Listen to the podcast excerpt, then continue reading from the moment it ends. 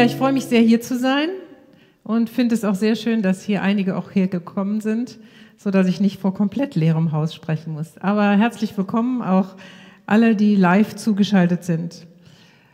Wer bin ich? Ute Horn, verheiratet mit Thomas Horn. Wir sind seit 40 Jahren verheiratet und wir haben im letzten Jahr ein großes Fest gefeiert, die Rubin-Hochzeit. Bei Gott ist eins und eins nicht zwei, sondern bei uns war eins und eins neun. Wir haben sieben Kinder bekommen, eine Tochter und sechs Söhne. Fünf Kinder davon habe ich selber geboren und zwei Kinder haben wir aufgenommen. Die waren von Geburt an bei uns. Eigentlich sollten sie nur ein Jahr mit in unserer Familie sein, aber jetzt sind sie schon 27 Jahre alt und wir haben sie im vorletzten Jahr adoptiert und sind sehr froh und glücklich darüber, dass sie jetzt auch unseren Namen tragen. Ja, von Beruf her bin ich Ärztin für Haut- und Geschlechtskrankheiten.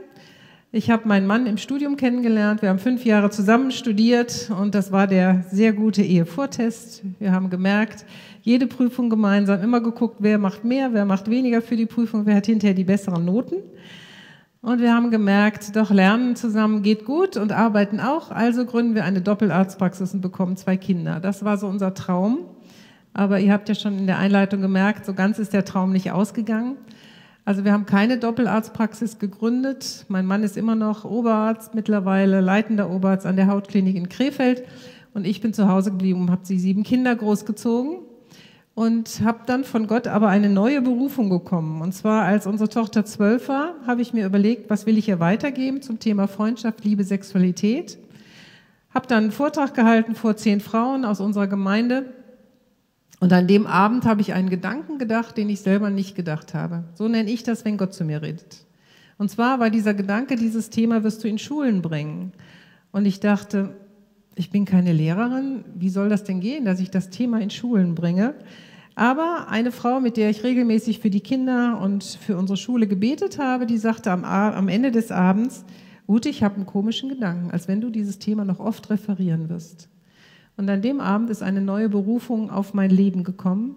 Und seit der Zeit bin ich unterwegs in ganz Deutschland, in Schulen, in Gemeinden. Ich war jetzt gerade wieder vier, drei Tage in Speichingen in einer Realschule, habe da die komplette Jahrgangsstufe 8 geschult zum Thema Freundschaft, Liebe, Sexualität. Ich bin jetzt schon äh, zehn Tage unterwegs fast. Letzte Woche Donnerstag bin ich losgefahren und werde morgen den letzten Vortrag halten. Elf Vorträge in zwölf Tagen. Und das war schon ganz schön anstrengend, vor allen Dingen, weil es halt immer ungewiss war. Werde ich den Vortrag überhaupt halten? Und wie sollen wir das machen? Wie gehen wir damit um? Ich wurde als Ärztin gefragt, als Referentin. Die Gemeindeleitung war ständig involviert. Also das war schon sehr spannend. Ich denke trotzdem, dass es Gottes Wille ist, dass ich jetzt hier stehe, heute Abend und auch morgen. Und vor allen Dingen berührt es mich sehr, welche Themen von der Gemeindeleitung und dem Frauenkreis ausgesucht wurde. Dass es nämlich heute um Ärger, Zorn und Wut geht und morgen um das Thema Angst. Und ich denke, das sind beides Bereiche, die uns im Moment sehr stark beschäftigen. Ne? Bist du nicht auch ärgerlich, wütend, sauer, entweder auf das Virus oder ja, dass uns jetzt so viel weggenommen wird, dass wir so eingeschränkt sind. Vielleicht bist du sogar Gott, äh, wütend auf Gott, weil du sagst, Gott, wie kannst du das zulassen, uns hier so durcheinander zu wirbeln? Vielleicht hast du auch Angst um deinen Betrieb. Ich meine, ich bin jetzt auch freiberuflich tätig. Ich werde im, äh, im April eigentlich eine Frauenfreizeit gestalten. Ich werde danach eine Jugendleiterschulung machen, predigen und so weiter und so fort. Wird das alles ausfallen? Wie sieht das dann irgendwann mit den Finanzen aus, wenn du vielleicht einen kleinen Betrieb hast und der jetzt schon nicht mehr richtig gut arbeiten kann oder die ganzen Fluggesellschaften, was da noch alles auf uns zukommt? Da kann man schon ärgerlich, wütend werden oder auf der anderen Seite auch ängstlich, ne, so panisch werden und gar keinen Frieden mehr in Gott haben. Und das, was ich uns allen wirklich wünsche, ist, dass wir immer besser Jesus Stimme kennenlernen. Das ist das Einzige, was uns in dieser Welt jetzt, in dieser Zeit jetzt hilft, dass wir uns zurückziehen und fragen, Gott, was hast du mir zu sagen? Jesus Christus, was soll ich jetzt tun? An, welcher, an welchem Ort soll ich sein und was ist meine Aufgabe jetzt? Und mich hat mal sehr berührt, Jesus sagt ja, ich bin der Weg. Und ich bin immer jemand, ich möchte immer alles verstehen. Und ich denke, der Weg, was heißt das denn? Liegst du hier auf dem Weg oder wie? Ich verstehe das eigentlich nicht. Ich glaube, auf meinem Grabstein wird mal stehen, Ute wollte immer alles verstehen. Und dann bleibe ich aber so lange an Gott dran und sage, Gott, bitte erklär mir das. Und dann hat jemand mal zu mir gesagt, er war im Dschungel und wollte von A nach B durch den Dschungel durch. Und dann hat er einen Einheimischen gefragt, kannst du mich an die Hand nehmen und kannst du mir das zeigen, wo ich jetzt hinlaufen muss? Und da hat er gesagt, im Dschungel gibt's keinen Weg. Aber ich könnte dein Weg sein. Da sagt er, wie? Ja, wenn du immer an meine Hand gehst, dann führe ich dich von A nach B. Und da habe ich gedacht, so ist das mit Jesus auch. Er nimmt uns an die Hand und führt uns durch, an der Hand durch unser Leben. Und das wünsche ich mir für jeden von uns. Und er hat doch gesagt, meine Schafe hören meine Stimme. Aber ich denke, so oft hören wir eben nicht. Und ich glaube, das ist jetzt eine Zeit, um wirklich unsere Ohren nochmal richtig zu schärfen und zu sagen, ja. Und ich möchte noch was in unsere Mitte setzen. Im Psalm 23 steht, der Herr ist mein Hirte, mir wird nichts mangeln. Auch so ein Satz, wo ich denke, nee Gott, das kann ich aber jetzt nicht sagen. Also meine Enkeltochter, die liegt gerade im Krankenhaus, die kriegt nicht richtig Luft, die hat einen epileptischen Anfall gehabt ich weiß nicht, wie ich morgen nach Hause komme, vielleicht fehlen mir Finanzen, vielleicht bin ich auch Single und ich wünsche mir so sehr einen Mann und habe keinen oder ich wünsche mir Kinder oder oder oder. Kann jemand wirklich sagen, mir mangelt nichts? Und auch das war so etwas, wo ich immer sage, Gott, ich glaube deinem Wort, dass das wahr ist, aber wenn ich es nicht verstehe, dann kann ich es nicht umsetzen. Und dann, dann lasse ich das oft aus. Dann bete ich, der Herr ist mein Hirte, Pause und dann mache ich weiter, bis ich es verstanden habe. Und so war das dann auch so, dass ein ähm, Pastor zu uns in die Gemeinde kam und er sagte, wisst ihr was, ich bin gerade durch eine ganz schwere Zeit gegangen. Ich hatte Krebs und ich habe Chemotherapie bekommen. Und dann war ich in meinem Krankenzimmer und dann habe ich meine Gitarre genommen, aber habe trotzdem Lobpreislieder gesungen. Und er hätte den Eindruck gehabt, als wenn Gott zu ihm sagt, du weißt nicht, was mir dein Lobpreis bedeutet, wie der mein Herz berührt dass du in dieser Situation mich lobst, wo es nichts zu loben gibt. Und dann sagte er, wisst ihr, warum wir hier auf der Welt sind? A, wir sind auf der Welt, um Gott zu erkennen. B, um ihn anderen Menschen bekannt zu machen und ihn zu loben. Das sind unsere drei Aufgaben, warum wir hier auf dieser Welt sind. Und dafür wird mir nichts mangeln. Und wenn ich dafür keinen Mann, keine Kinder, keine Gesundheit, kein Geld brauche, kann ich trotzdem ihn loben, ihn groß machen. Und dafür, für diese Aufgabe, die ich hier auf dieser Erde habe, wird mir nichts mangeln. Und das hat mich so glücklich gemacht, dass ich denke, ja, das ist es. Und das ist auch in dieser Zeit jetzt so. Ja, uns wird nichts mangeln, um ihn weiter zu loben, weil er hat sich nicht verändert. Nur unsere Situation hat sich verändert. Und ich möchte noch eine Sache sagen, die mir ganz wichtig ist. Meine Freundin, die war in Israel und hat eine Frau besucht, die vier kleine Kinder hatte und Leukämie. Also sie drohte zu sterben. Und die hatte aber immer gute Laune, die hat Gott gelobt und gepriesen. Und dann hat meine Freundin zu ihr gesagt, sag mal, wie kannst du das denn? Du wirst demnächst an Leukämie sterben. Wie kannst du immer noch Gott loben und so? Und dann hat sie gesagt, ich sterbe doch nicht an Leukämie. Ich sterbe nur, wenn Jesus mich heimholt. Wenn er das durch die Leukämie machen wird, ist das für mich okay. Aber ich gebe doch keiner Krankheit die Macht über mich und über mein Leben. Das tue ich nicht. Wenn Jesus mich heimholt und er tut das durch eine Leukämie, dann ist das in Ordnung. Aber die Leukämie alleine, die kann das nicht. Es muss alles an Gottes Thron vorbei. Und so ist das auch mit diesem Coronavirus. Selbst wenn es euch treffen wird, ja, ist es nicht so, dass ihr diesem Coronavirus die Macht gebt oder die, der Krankheit die Macht gibt, sondern ihr seid immer noch geborgen in Jesus.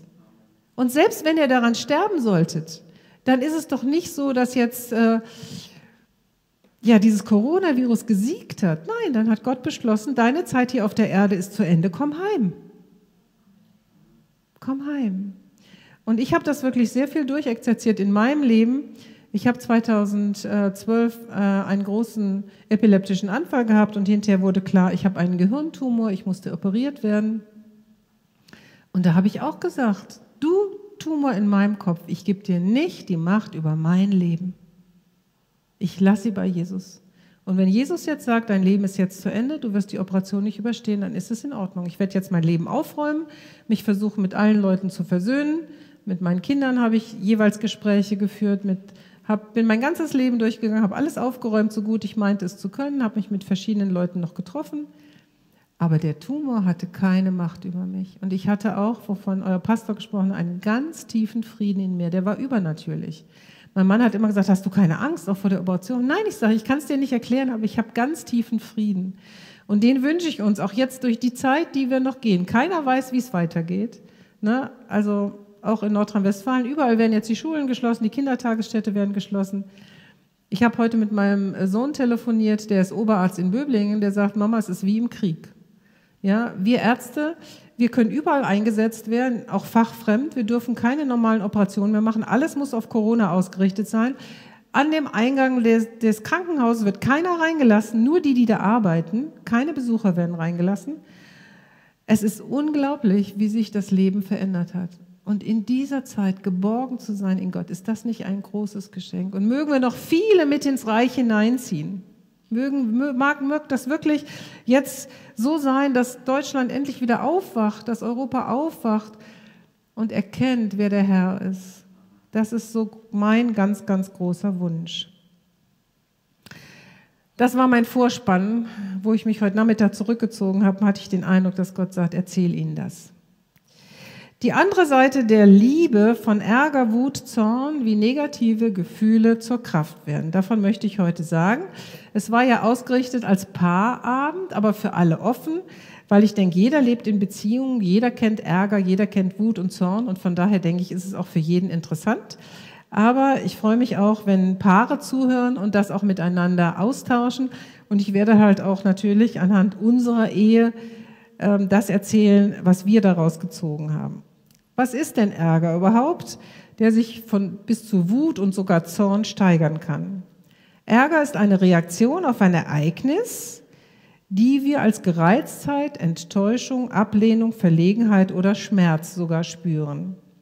Ärger ist ein Gefühl, das uns gegen eine Person, einen Ort oder eine Sache aufbringt, die dieses Gefühl hervorgerufen hat.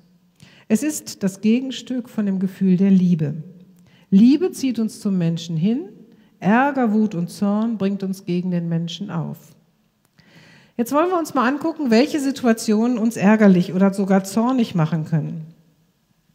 Also das Erste ist, wenn man uns beschämt, wenn wir beschämt werden. Ein Beispiel aus unserer Beziehung. Ein Freund kommt zu uns und schenkt mir eine Shia-Butter aus Israel. Sagt, Ute, das ist eine ganz teure, kostbare Butter aus Israel. Die habe ich dir mitgebracht. Und ich denke, Butter, ja, dann gehst du mal schnell Baguette kaufen und äh, dann können wir das ja heute Abend zusammen essen. Und tu das Baguette auf den Tisch und die Shia-Butter. Und unser Freund fängt unglaublich an zu lachen. Mein Mann macht gleich mit. Und er sagt, Ute, das kann doch wohl nicht wahr sein, dass du nicht weißt, was Shia-Butter ist, oder? Ich sage, wieso, was denn? Ja, sagt er, das ist eine Creme, die man sich auf die Haut tut. Das ist doch keine Butter. Ja, ich sage, aber da steht doch drauf Bio, Vegan und, äh, und Testsiege. Woher soll ich denn darauf kommen, dass das eine Butter ist? Also er ömmelt sich und die beiden, die, die lachen sich schief. Und ich ärgere mich natürlich über mich selber, dass ich das nicht weiß. Aber noch mehr ärgere ich mich über den Freund, der mich auslacht und meinen Mann, der auch noch mitmacht. Ja? Boah, also wenn man beschämt wird, wenn man irgendwie, oder man versteht einen Witz nicht oder so, ja, irgendwie sowas, dann wird man ärgerlich bis hin zu wütend. Man wird auch ärgerlich, wenn man überfordert, wenn man gestresst oder frustriert ist. Ja, wir fahren zusammen Auto und Thomas meint, kannst du bitte ein bisschen weicher schalten, sonst geht die Kupplung wieder kaputt, du haust ja mal wieder die Gänge rein. Und auch unser Sohn Pascal, Kfz-Mechatroniker, hat gesagt, naja, also die letzte Kupplung, die ist nur kaputt gegangen, weil die Mama immer so hart die Gänge reinschneidet. Und ich bin nur am nächsten Streifen ausgefahren, habe gesagt, wenn du meinst, dass ich nach 42 Jahren immer noch nicht Auto fahren kann, dann fahr du weiter. Ich fahre nicht weiter. Ne? Ich war wütend, obwohl es vielleicht sogar richtig ist, dass ich sie hätte weicher reintun können. Aber es hat mich einfach geärgert, dass man mir nach 42 Jahren immer noch sagt, ich könnte nicht Auto fahren. Also das haben wir auch schon öfters erlebt. Ne? Wenn mein Mann irgendwas gesagt hat, wenn ich Auto fahre, bin ich einfach rechts rangefahren und habe gesagt, dann fahr du. Ich habe keine Lust auf Stress. Und er sagt dann immer, Ute, ich mein's doch gut mit dir und ich mein's gut mit dem Auto. Kannst du das denn nicht einfach annehmen? Nein, konnte ich nicht. Vor allen Dingen nicht, wenn ich sowieso schon gestresst bin oder überfordert. Wann werde ich noch ärgerlich? Wenn ich mich ungerecht behandelt fühle. Also, ich rufe meinen Mann an per Handy und er sagt, also Ute, der Empfang ist sowas von schlecht, du kannst doch nicht ins Krankenhaus reingehen und mich anrufen. Und ich sage, Thomas, ich bin überhaupt nicht im Krankenhaus. Ich, wie kommst du denn auf die Idee, dass ich im Krankenhaus bin? Ich bin draußen. Also ich fühlte mich ungerecht von ihm behandelt, dass er mir was vorwarf, was gar nicht stimmte. Oder man wird auch ärgerlich, wenn man enttäuscht war, wenn man enttäuscht ist. Ja? Thomas und ich haben uns verabredet und er kommt nicht. Er hatte sich vorher mit unserem Pastor getroffen, die beiden waren essen gegangen und es dauerte und dauerte und dauerte und er kam und kam und kam nicht. Ich wollte ihn auf Handy anrufen, nein, Handy hatte er nicht mitgenommen. Und so kam er statt 20.15 Uhr um 22.15 Uhr. Wir hatten uns aber eigentlich verabredet, dass wir noch einen schönen Eheabend zusammen machen. Aber das hatte mein Mann in dem Moment vergessen. Ich sage, warum kommst du denn jetzt erst? Ja, wieso, was ist denn? Ich hatte eine super Zeit mit unserem Pastor, die war so genial. Ich sage, ja, aber ich warte seit zwei Stunden auf dich, dass wir noch was Schönes zusammen machen. Habe ich ganz vergessen. Ne? Ja, wenn man enttäuscht ist, dann wird man sauer und wütend. Oder, ja, wenn man selber Fehler macht. Ne? Ich habe den Schlüssel draußen stecken lassen, mein Mann kommt und sagt, haben wir Tag der offenen Tür oder was ist hier los? Wieso steckt denn der Schlüssel draußen? Und ich denke, was, wie? Wirklich? Habe ich den draußen stecken lassen? Ja, ich hatte den Fehler gemacht, ich hatte ihn wirklich stecken lassen. Und schon war ich wütend auf mich und natürlich auch auf ihn, wenn er dann so reagiert. Jetzt gibt es Menschen wie mich zum Beispiel, ich habe erst sehr spät erkannt, dass ich für mich sage, ich will keine Fehler machen. Das habe ich wie ja, ein, ein, ein Motto für mein Leben aufgenommen. Ich will keine Fehler machen. Und das äußerte sich auch daran, wenn wir zusammen essen gegangen sind, dann denke ich, oh nein, ne, so viele verschiedene Gerichte und so. Und dann sitze ich meinem Mann gegenüber, ich sage, du, ich bin überfordert. Ne? Ich mache bestimmt einen Fehler. Dann sagt er, wie, du machst einen Fehler? Man kann doch keine Fehler machen, wenn man essen geht. Doch, ich sage, wenn ich jetzt das Falsche bestelle ne, und du hast was anderes, das schmeckt besser, dann habe ich das Falsche bestellt. Dann habe ich einen Fehler gemacht. Also sagt er, was du wieder für, für einen Kampf dir machst. Ne? Und dann habe ich wirklich auch, das ist noch gar nicht lange her, vor drei Jahren vielleicht, habe ich gesagt, Jesus, ich löse mich jetzt von diesem Satz, ich will keine Fehler machen. Weil ich habe gemerkt, er war wie eine Schlinge, der mich immer fester zuzog. Und ich habe gesagt, ich will auch bereit sein, Fehler zu machen, weil das, so kann ich gar nicht leben, wenn ich immer nur mit, damit rede und denke, ich darf auf gar keinen Fall einen Fehler machen. Ja, und dann gibt es die anderen Menschen, wie meinen Mann, der ist sehr, sehr großzügig immer mit seinen Fehlern. Das sage ich ihm auch immer, wenn er wieder was vergessen hat. Ne? Ich, der regt sich überhaupt nicht auf über Fehler. Ich reg mich auf. Ich denke, Mensch, werde ich jetzt schon dement? Wieso kann ich denn was vergessen haben oder so? Da sagt er, weißt du, Ute, also wenn ich nicht großzügig mit mir wäre, dann wäre ich nicht lebensfähig. Das ging gar nicht. Ich muss großzügig mit mir sein und mit meinen Fehlern. Es ist wirklich so, der fährt los, dann hat er einen Schlafanzug vergessen, hat einen Rasierapparat vergessen. Er erzählt mir eigentlich immer nur, wenn er wiederkommt, was alles schiefgelaufen ist, was er alles vergessen hat. Und ich denke immer, wie kannst du denn da so stolz drauf sein? So, nee, sagt, da bin ich nicht, aber ich bin einfach großzügig mit mir. Ne? Also diese zwei Typen Menschen gibt's. Ne? Und wenn die sich so gegenüber sitzen, ist das oft gar nicht so einfach. Aber wir haben uns jetzt geeinigt, ich werde ein bisschen großzügiger mit meinen Fehlern und er guckt ein bisschen, dass er nicht so viele Fehler macht. Woran erkennt man denn, dass man ärgerlich ist?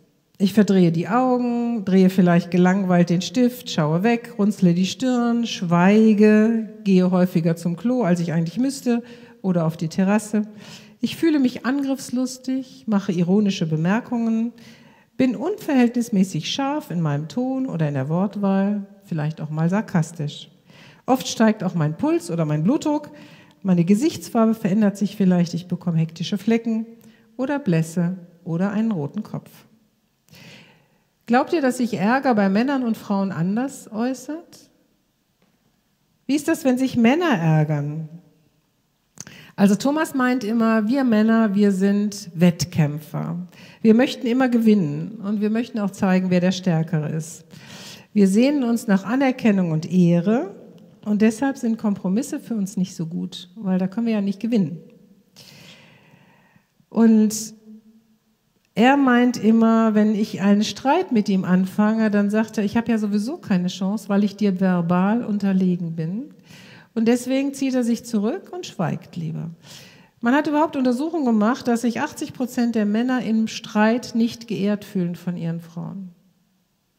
Da müssen wir vielleicht dran arbeiten, weil Gott hat ja gesagt, die Frau ehre den Mann.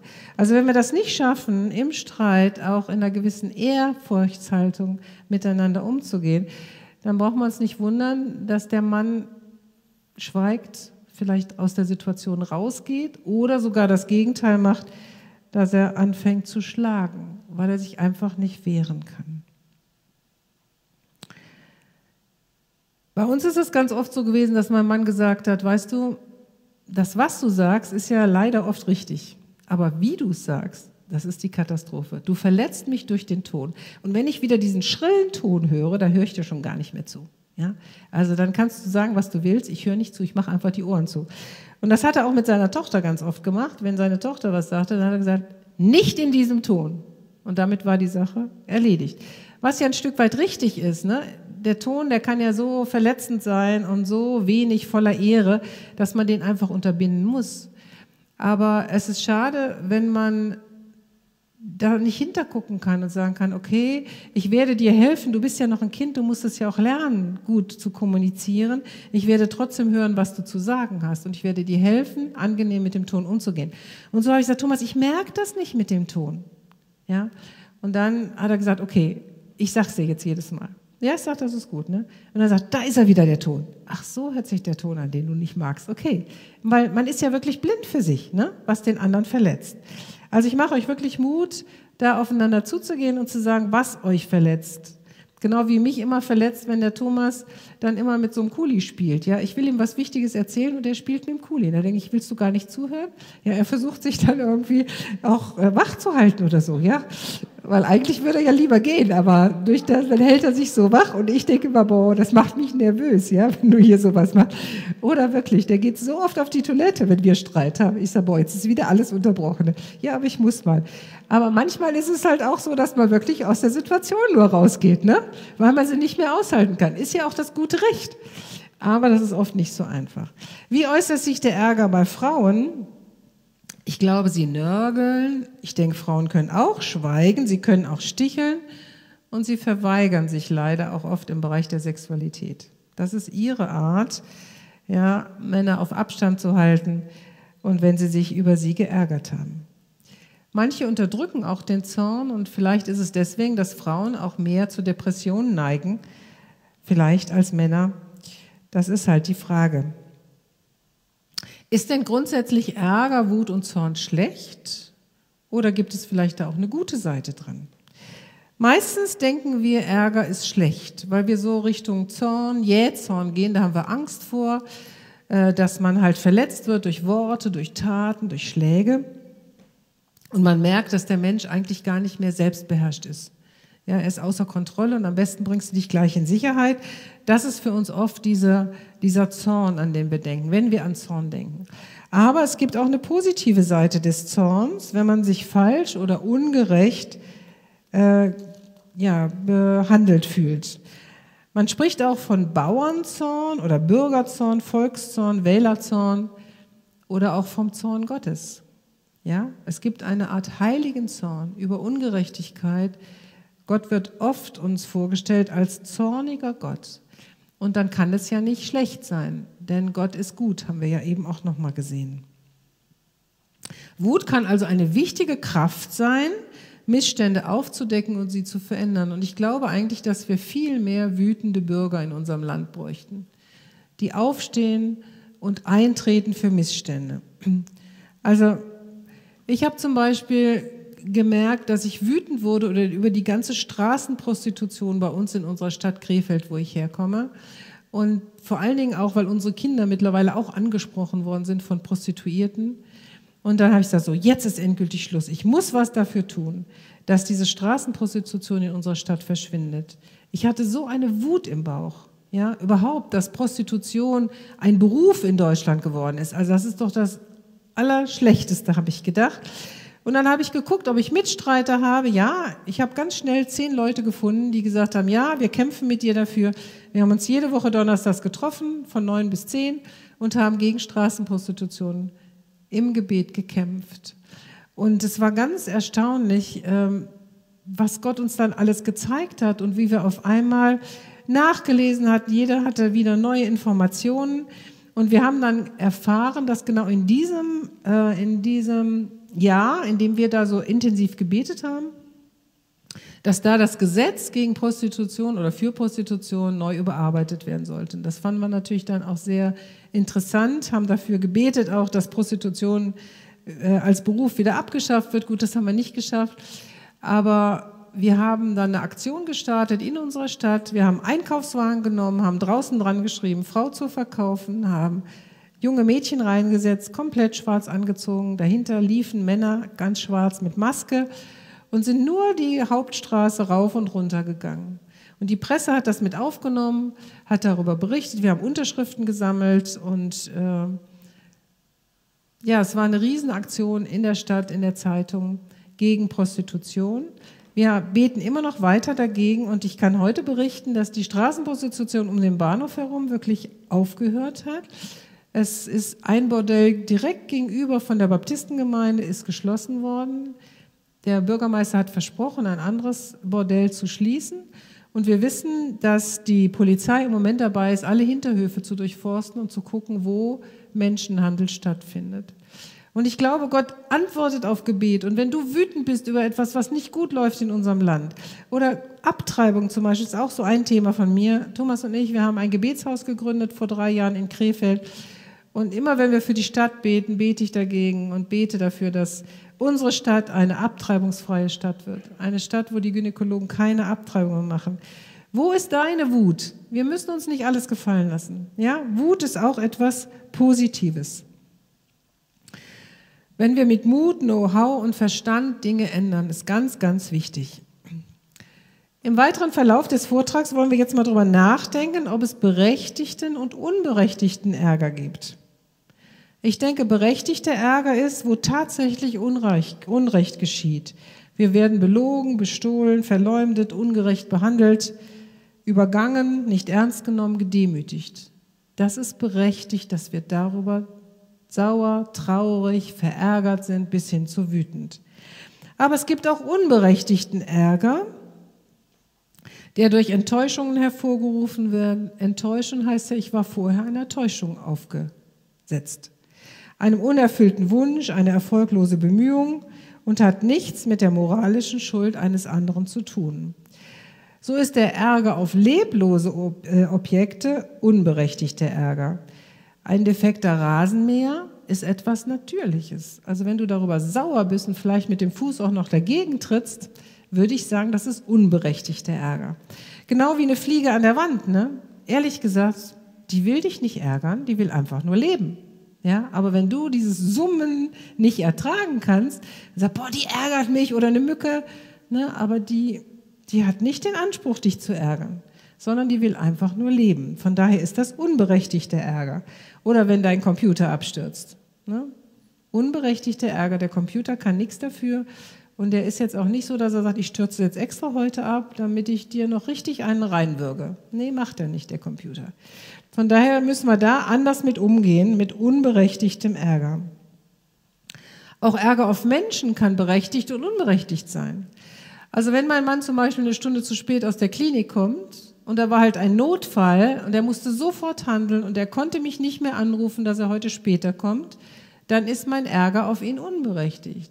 Wenn er mich aber anruft und sagt, gut, ich komme jetzt sofort nach Hause und dann fährt er auf dem Weg aber noch im Bauhaus vorbei, ja, und bleibt dann eine Stunde oder er unterhält sich noch eine Stunde mit der Nachbarin, weil die gerade vorbeikommt, dann denke ich, kann ich berechtigten Ärger haben, weil er hatte mir versprochen, ich komme gleich und es war nicht nötig, dass er noch ins Bauhaus fährt. Also von daher müssen wir da sehr gut differenzieren. Jetzt wollen wir mal Strategien entwickeln, wie wir mit berechtigtem Ärger umgehen. Das erste ist, dass ich mir eingestehe, ich bin ärgerlich. Da denkst du ja, Ute, also das ist ja nur wirklich das kleine Einmal-Eins, oder? Ja, aber das machen wir oft gar nicht. Wir merken es oft gar nicht vielleicht so ganz genau. Und irgendwo merkt man nur, äh, irgendwas, ist, irgendwas gefällt uns nicht, aber wir kriegen es nicht richtig hin. Und es ist gar nicht so einfach zu sagen, ich bin ärgerlich.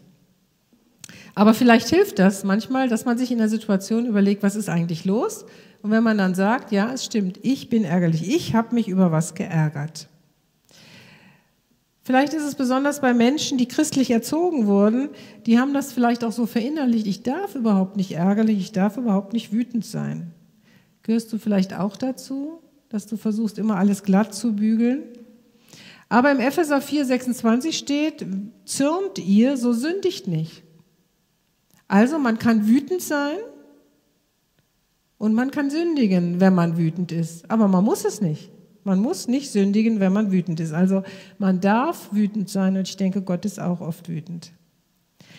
Das Zweite wäre, nachdem du festgestellt hast, ja, ich bin wütend, ich bin ärgerlich, ich halte mich aber erstmal mit einer, meiner Reaktion zurück. Timeout ist hier, meine Kinder spielen Handball und dann immer, wenn irgendeine Situation sich zuspitzt, dann sagen die Timeout, ne, dann geht man einmal aus der Situation raus. Das ist übrigens die Situation bei der Kindererziehung. Früher hat man kleine Kinder, die total wütend waren, die hat man in die Ecke gesetzt. Kennt ihr das noch? Weil Kinder haben die wunderbare Eigenschaft, ne? also meine kleine Enkeltochter, die macht so und sagt, Oma, ich bin nicht mehr da. Und ich denke, wie, du bist nicht mehr da? Du, du verstehst du doch. Aber Kinder können das. Die können so machen und sagen, ich bin nicht mehr da. Und das war eigentlich die Situation, wenn du das Kind aus seinem Wut rausgenommen hast, in die Ecke gesetzt hast, hat es empfunden, jetzt ist gar keine Wut mehr da. Die Situation ist ja nicht mehr da und sie konnten runterkühlen. Das war eigentlich der Sinn der Ecke. Irgendwann hat man gesagt, ja, das beschämt die Leute, wenn die in der Ecke sind, deswegen machen wir das nicht mehr. Und wenn du jetzt, also heute Morgen hatte ich ja wieder mit Teenagern zu tun und die Lehre versuche ich auch zu lehren, mit Wut umzugehen. Und dann sage ich auch, was immer stimmt, ist, du kannst sagen, ich gehe mal auf die Toilette. Das akzeptiert jeder. Und damit gehst du auch aus der Situation raus, kannst erstmal überlegen, warum bin ich überhaupt ärgerlich und muss ich jetzt was tun oder nicht? Wie kriege ich das hin? Ja? Und damit kannst du dich mit deiner Reaktion erstmal zurückhalten, was sehr, sehr gut ist. Im Sprüche 29.11 steht, ein Tor schüttet all seinen Unmut aus, aber ein Weiser beschwichtigt ihn zuletzt. Ja, also wenn du ein Tor bist, dann brichst du sofort aus und sagst vielleicht auch viele Dinge, die nicht in Ordnung sind, die du hinterher aber kaum noch zurücknehmen kannst. In der Wut ist man wirklich oft nicht sehr weise in dem, was man sagt. Und ein Weiser beschwichtigt den Zorn zuerst und dann kannst du darüber reden. Oder in Sprüche 14, 17, ein Jähzorniger handelt töricht. Ja, also grundsätzlich, wenn du im Jähzorn, wenn der Jähzorn von dir Besitz ergreift, dann handelst du töricht. Jemand hat mal gesagt, rede, wenn du zornig bist und du wirst die beste Rede halten, die du je in deinem Leben bereuen wirst. Ne? Weil du dann nicht weise handeln kannst. Also, entweder geh aus der Situation raus auf die Toilette, geh spazieren oder zähle wenigstens bis 10 oder 100, bis du merkst, du kommst wieder runter. Ja, und natürlich beten. Herr, ich wurde ungerecht behandelt, hilf mir, wie soll ich jetzt damit umgehen? Wie soll ich kluge Entscheidungen treffen? Angemessen in der Situation umgehen. Das nächste ist den Ärger analysieren. Stell fest, gegen wen und was sich der Ärger richtet und bewerte ihn auf einer Skala von 1 bis 10. Also warum bin ich denn überhaupt so aufgebracht? Warum bin ich so wütend? Ärgere ich mich über das, was mein Partner gesagt hat oder getan hat? Ist es sein Tonfall, seine Mimik, seine Körperhaltung? Ne? Manchmal sagen auch Menschen, boah, wenn du wieder so guckst, ne? Dann sagt er, wie, wie, wie gucke ich? Ja, so, wenn du so guckst, dann kann ich gar nicht mehr damit umgehen. Und der andere kriegt es nicht mit, müsstest du ihm Spiegel vorhalten. Guck mal, so guckst du. Ja? Aha, so gucke ich. Also kriege ich Angst vor dir, wenn du so guckst. Ja? Oder es äh, erinnert mich vielleicht auch nur sein Verhalten an jemanden aus meiner Vergangenheit. Ich habe das mal erlebt, dass eine Frau mir ihre Freundschaft aufgekündigt hat. Die hat gesagt, Ute, du gehst ständig über meine Grenzen. Ich sage, aber du hast mir doch gar keine Grenzen gesetzt. Ja, sagt, aber du erinnerst mich an eine Person in meiner Vergangenheit, die immer über meine, immer über meine Grenzen gegangen ist und deswegen kann ich jetzt keine Beziehung mit mir haben, weil ich kann mich gegen dich irgendwie gar nicht durchsetzen. Ich kann mich gegen dich nicht wehren. Ich muss jetzt vielleicht mal eine Therapie machen oder so, aber so geht's nicht weiter. Und ich habe geweint, ich habe gesagt, was, ich kann nichts dazu tun, dass unsere Freundschaft weiter bestehen bleibt. Nein, sagt sie, du kannst nichts machen, weil du erinnerst mich so stark an diese andere Person und ich kann das nicht trennen. Das kann auch sein, ne? dass dich Dinge in der Vergangenheit an irgendwas erinnern und immer wenn das passiert, dann kriegt der andere zwar die, die Schläge ab, sage ich mal, aber eigentlich ist es gar nicht so gemeint. Also bei uns in der Ehe war es mal so, ich habe meinem Mann äh, einen Artikel gegeben, habe gesagt, kannst du den mal durchlesen? Er liest ihn sich durch, war einer der ersten, die ich geschrieben habe und sagt dann, Ute, hier sind zwei Kommafehler. Und ich raste aus und sage, das kann doch wohl nicht wahr sein, dass du zwei Kommafehler sagst. Ich will doch nur wissen, wie der Inhalt ist. Sagt er, hast du aber nicht gesagt. Du hast nur gesagt, ich soll mir das durchlesen. Und da sind zwei Kommafehler. Das ist doch richtig. Und außerdem, du hast so überschießend reagiert, das ist nicht normal. Ja, ich sage, hast du recht, ist nicht normal. Und wir haben uns dann versprochen, immer wenn wir überschießend reagieren, was nicht angemessen ist, dann gucken wir mal hin, was war denn in unserer Vergangenheit? An welche Situation erinnert mich das? Und ich habe dann festgestellt, ich war immer schlecht in Rechtschreibung, ich war immer schlecht in, in Kommasetzung. Mein Vater hat immer alles korrigiert, bis ich 18 war. Jeder Brief, Ute, kann ich den nochmal eben lesen? Ja, hat er wieder was gefunden. Und wie oft habe ich gehört, zwei Kommafehler oder fünf Fehler oder drei Fehler oder. Und ich dachte, boah, jetzt bin ich 40, ich will es nie wieder hören. Zwei Kommafehler. Versteht ihr? Das hatte mit meinem Mann gar nichts zu tun. Und ich hätte auch sagen können, danke Thomas, dass du die zwei Kommafehler entdeckt hast. Was sagst du denn zum Inhalt? Das wäre gut gewesen. Konnte ich aber nicht, weil ich so in dieser Situation wieder drin war als kleines Kind, wo ich immer wieder gedemütigt wurde, weil ich es eben nicht hingekriegt habe. Und dann habe ich nochmal die ganze Sache Gott hingehalten, habe gesagt, Gott, ich danke dir echt für diesen Vater, der mich so gut erzogen hat, aber bitte heile du diese Verletzung, die ich durch dieses ständige Komma-Thema immer habe. Und ich möchte wirklich damit besser umgehen können. Ja, also wenn ich jetzt eingeteilt habe, also Thomas, ich habe mich geärgert, könnten wir da irgendwann mal drüber sprechen, aber ich sag dir gleich, ne, also das grenzt schon an die acht oder die neun von der Skala von eins bis zehn. Dann kann ich dem anderen signalisieren, das wird ein langer Abend. Wenn ich aber sage, hör mal, es war bei eins bis zwei, dann geht das wahrscheinlich relativ schnell über die Bühne. Also es hilft uns, etwas einzuschätzen. Und ich sage manchmal auch, ich kann das mittlerweile, dass ich sage, Thomas, ich habe mich über was geärgert, ich würde da gerne mal mit dir drüber reden, muss aber nicht jetzt sein. Früher musste das immer sofort sein. Lass, ne, lass die Sonne nicht übergehen über deinen Zorn, ist ja auch biblisch. Aber manchmal kann der andere das auch nicht. Oder ich kann es auch noch nicht, weil ich erstmal drüber nachdenken muss, erstmal mit Gott ins Reine kommen muss. Und von daher ist das zwar ein guter Rat, aber er ist nicht immer umsetzbar. Aber man sollte es schon zeitnah natürlich klären können. Ja, das vierte ist, das ist ganz interessant, ich entscheide mich entweder zu konfrontieren oder nicht zu konfrontieren. Ich habe gar nicht geglaubt, dass es das gibt, dass man nicht konfrontieren kann, aber es gibt es sogar in der Bibel.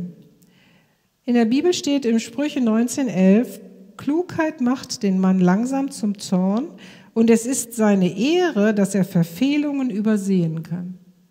Habt ihr das schon mal gelesen? Sprüche 19.11. Klugheit macht den Mann langsam zum Zorn und es ist seine Ehre, dass er Verfehlungen übersehen kann. Also ich habe das noch nie gelesen. Mich hat das total begeistert, dass man das da lesen kann. Oder in Römer 18 bis 19 ist es möglich, so viel an euch liegt, so habt mit allen Menschen Frieden. Recht euch nicht selbst, meine Lieben, sondern gebt Raum dem Zorn Gottes, denn es steht geschrieben, die Rache ist mein, ich will vergelten, spricht der Herr. Was könnten denn Situationen sein, wo ich mich entscheide, ich übergehe das einfach, ich vergebe das und ich mache das jetzt nicht wieder zum Thema. Also vielleicht zum Beispiel, wenn du dich über deine Eltern ärgerst, du hast es aber nie irgendwie geschafft, mit ihnen zu reden, mittlerweile ist dein Vater aber schon 80, dann wäre es vielleicht sinnvoller, jetzt auch nicht mehr damit anzufangen. Weil du hast es immer wieder versucht und es hat nicht geklappt. Und irgendwann musst du auch sagen, gut, dann ist es vielleicht besser, die Sache einfach selber zu vergeben, ruhen zu lassen und zu sagen, Gott, du wirst mit ihm zurechtkommen. Aber du hast gesehen, ich habe schon so oft versucht, mit ihm zu reden. Er hat immer gesagt, nee, ich bin nicht schuld oder äh, nee, was du wieder hast oder das ist einfach so. Jeder Mensch hat Angst vor seinem Vater. Wenn du vielleicht sagst, Vater, ich hatte immer Angst vor dir. Und der Mann antwortet, ja, das ist normal, ich hatte auch Angst vor meinem Vater. Und du hast das mit 50 und mit 70 schon mal versucht und jetzt ist dein Vater mittlerweile 80, dann lass ihn in Ruhe damit. Dann ist es auch gut, es einfach zu vergeben und einfach nicht mehr die Sache anzusprechen. Oder halt, vielleicht bist du in der Lehre. Ich fand das sehr interessant, dass einer meiner Söhne, Kfz-Mechatroniker, gesagt hat, Mama, manchmal ist es einfach, du tust die Dinge einfach, die von dir verlangt werden. Und wenn das schon zum fünften Mal ist, du musst die Garage schrubben und aufräumen, und eigentlich ist es ungerecht, aber es ist vielleicht besser auch um des Friedens willen und um deine Lehre gut abzuschließen. Auch da ist es die Frage, ist es gut zu konfrontieren oder nicht? Und das Gleiche gilt natürlich auch für eine Ehesituation. Auch da ist es vielleicht so, dass du merkst, vielleicht, okay, also vielleicht meiner Frau geht sowieso im Moment nicht so gut, vielleicht ist sie gerade in Wechseljahren oder sie ist schwanger oder was auch immer und jetzt hat sie irgendwas wieder gesagt, was mich verletzt. Aber du sagst, eigentlich weiß ich doch, sie will mich auch nicht verletzen, sie ist im Moment in einer schwierigen Situation und ich lasse es jetzt. Es muss nicht bis zuletzt ausdiskutiert werden. Ich vergebe es einfach. Ja? Vielleicht ist das auch damit gemeint, wenn in der Bibel steht, Klugheit macht den Mann langsam zum Zorn und es ist seine Ehre, dass er Verfehlungen übersehen kann.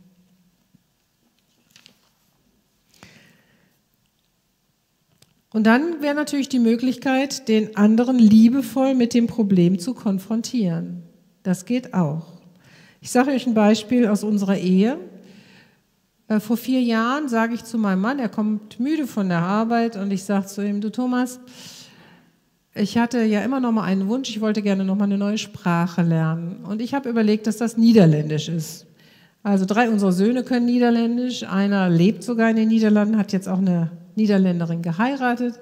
Also wir werden Enkelkinder kriegen, die Niederländisch sprechen. Und ich fände das schön, wenn ich noch Niederländisch spre äh, sprechen könnte und lernen könnte. Und ich habe jetzt gesehen, im Sommer gibt es einen Zwei-Wochen-Kurs. Und ich habe mich jetzt mit meiner Freundin zusammen da angemeldet.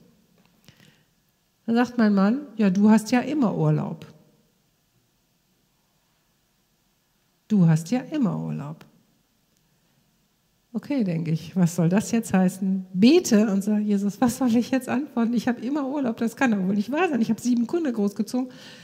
Ich bin eine Frau, die so viel macht. Ich habe immer Urlaub, okay? Und dann sagt er noch, und außerdem, ich würde auch gerne Niederländisch lernen. Und in mir rattert's, niemals würde mein Mann Niederländisch lernen. Wenn der zwei Wochen Urlaub hätte, der würde segeln gehen, der würde nach Israel beten fahren, der würde niemals Niederländisch. Warum sagt man in so einer Situation so eine Sache? Ne? Aber es war wirklich so, der Geist Gottes kam über mich. Ich konnte ganz in Frieden reden und habe zu Thomas gesagt, Thomas, weißt du, was mir jetzt gut getan hätte? Wenn du gesagt hättest, ich gönne dir das, Ute. Du hast schon so viel in deinem Leben gearbeitet und wenn du dir jetzt zwei Wochen Zeit nehmen willst, Niederländisch zu lernen, ich gönne dir das, ich freue mich für dich. Das hätte mir jetzt gut getan. Und sei doch ehrlich, Thomas, du würdest doch niemals Niederländisch lernen. Und dann habe ich mir überlegt, warum, warum hat er das wohl gesagt? Weil wenn du mit meinem Mann jetzt zusammen wärst, der würde nur von mir schwärmen. Wie viel ich tue, wie fleißig ich bin. So Richtung Sprüche 31. Nur mir gegenüber kann er das nicht unbedingt sagen. Und dann habe ich gedacht, ich weiß jetzt, warum er das denkt. Er sagt, weißt du, Ute, also wie gesagt, leitender Oberst in der Klinik, wenn er in die Klinik kommt, dann sagt der eine schon, na, Herr Doktor, wir müssen jetzt das operieren, wir müssen das machen. Den ganzen Tag reagiert er immer nur auf Anfragen, die er hat. Er kann nie selber entscheiden, ich mache jetzt das oder das oder das oder das, was ich als Hausfrau aber konnte. Ne? Ich kann sagen, okay, ich wollte eigentlich die Fenster putzen, aber jetzt regnet es, also jetzt gehe ich lieber bügeln oder machst das. Ich kann mir meinen Tag selber einteilen. Bis hin dazu, dass ich theoretisch mir natürlich auch mal eine Stunde rausnehmen könnte und Mittagsschlafen machen könnte. Habe ich nicht gemacht, aber hätte ich können. Ja, ich kann mir meinen Tag selber einteilen. Gut, als die Kinder alle klein waren, war es auch schwieriger mit selbst einteilen und trotzdem gab es da natürlich auch eine gewisse Freiheit drin. Das ist das, was er meinte. Ne? Als er sagte, du hast immer Urlaub. Urlaub heißt für ihn, ich kann mir meine Tag, meinen Tag selber einteilen. Und damit konnten wir das lösen.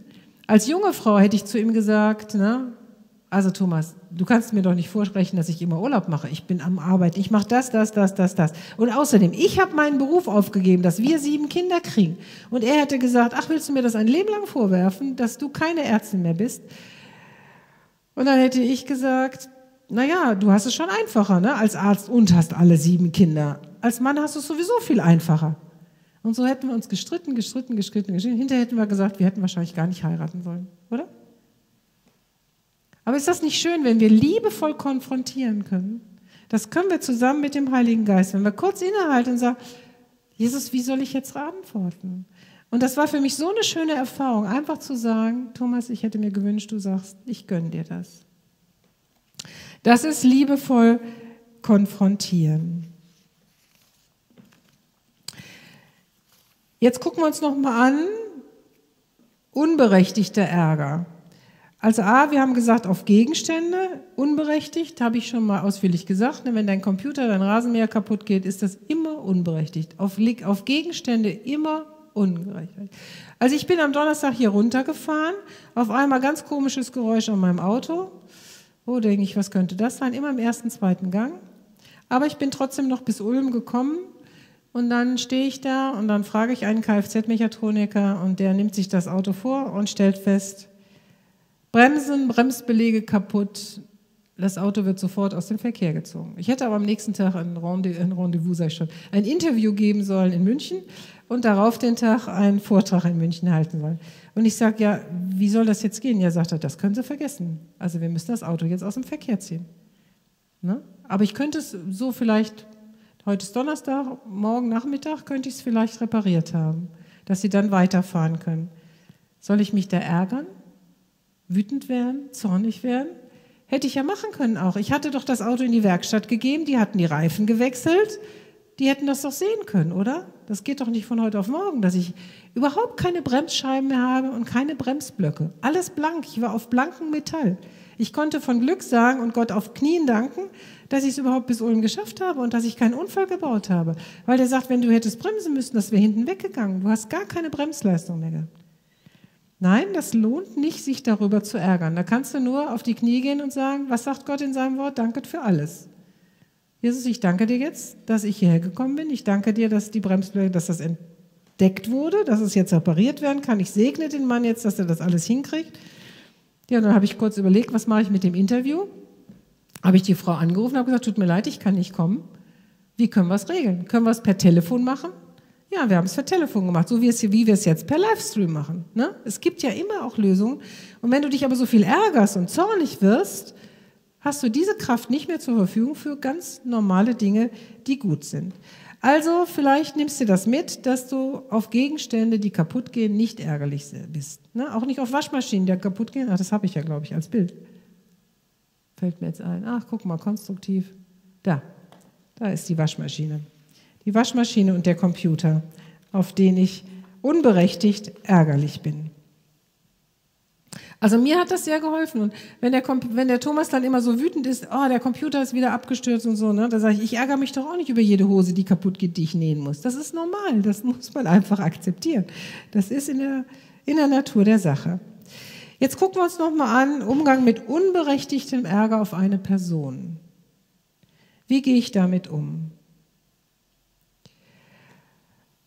Also, ich habe Thomas nochmal gebeten, ein Manuskript von einem Buch zu überarbeiten und habe ihm gesagt, Thomas, du hast doch heute Abend frei. Ja, ich sage, ich fahre nochmal zu unserem Sohn in die Klinik, der da schwer krank lag.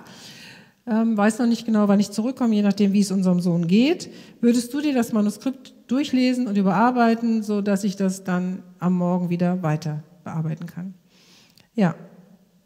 Ich kam um 21.30 Uhr nach Hause und sah, dass mein Mann das Manuskript in der Hand hatte, aber auf Seite 1 war. Ich sag, wie Thomas? Kein, ach schön, dass du schon da bist, kein, wie geht's denn dem Josua? Gar nichts, sondern nur er las da gerade auf Seite 1. Wie kann man jetzt, ist das berechtigter Ärger? Ich hatte ihm doch gesagt, bitte, ja, ich fahre jetzt in die Klinik, ne, mach das. Also, es gibt vier Punkte, die ich dann da richtig mithandeln soll. Einmal, ich teile mich ihm mit. Ich sage, ach, ich sehe, du guckst dir das Manuskript an. Sag mal, ähm, bist du jetzt erst dazu gekommen? Was, was ist denn passiert? Ich sammle Informationen. Und dann sagt er vielleicht, ja, ich habe erst noch mit Claudia telefoniert und dann noch mit Rainer, habe noch ein paar E-Mails beantwortet. Dann werbe ich um Verständnis. Moment mal eben. Entschuldigung.